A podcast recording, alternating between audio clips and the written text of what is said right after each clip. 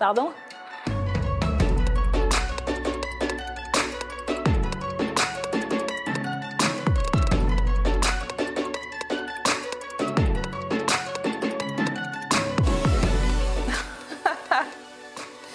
Euh, J'ai pas de mur des bolosses. J'ai d'autres murs, mais euh, pas celui-là.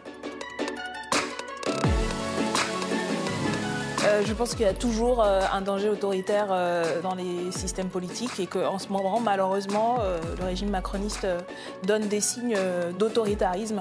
Comme dirait mon collègue Hugo Bernalicis, la démocrature en marche, oui, c'est un risque.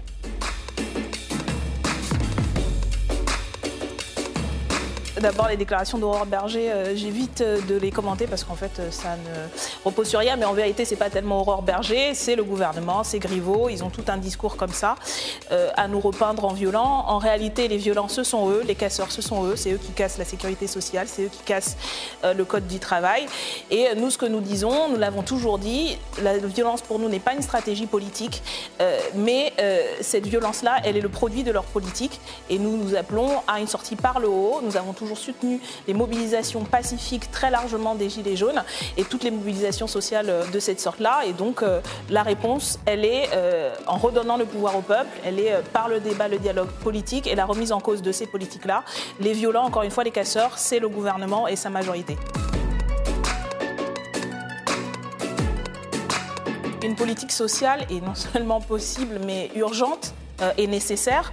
Euh, je rappelle quand même que l'Italie euh, a fini par présenter un budget qui répond aux exigences de Bruxelles, hein. donc comme quoi l'opposition de M. Salvini et l'extrême droite italienne au diktat de l'Union européenne, c'est souvent beaucoup de, façades et en fait ils s'alignent, même si nous, nous ne sommes pas pour que Bruxelles impose au pays des politiques économiques qui vont à l'encontre des intérêts du peuple et nous appelons à euh, une autre Europe euh, qui euh, soit une Europe des peuples, une Europe sociale et pas une Europe de la finance. Donc nous nous opposerons aux traités qui obligent et nous désobéirons s'il le faut à ces traités.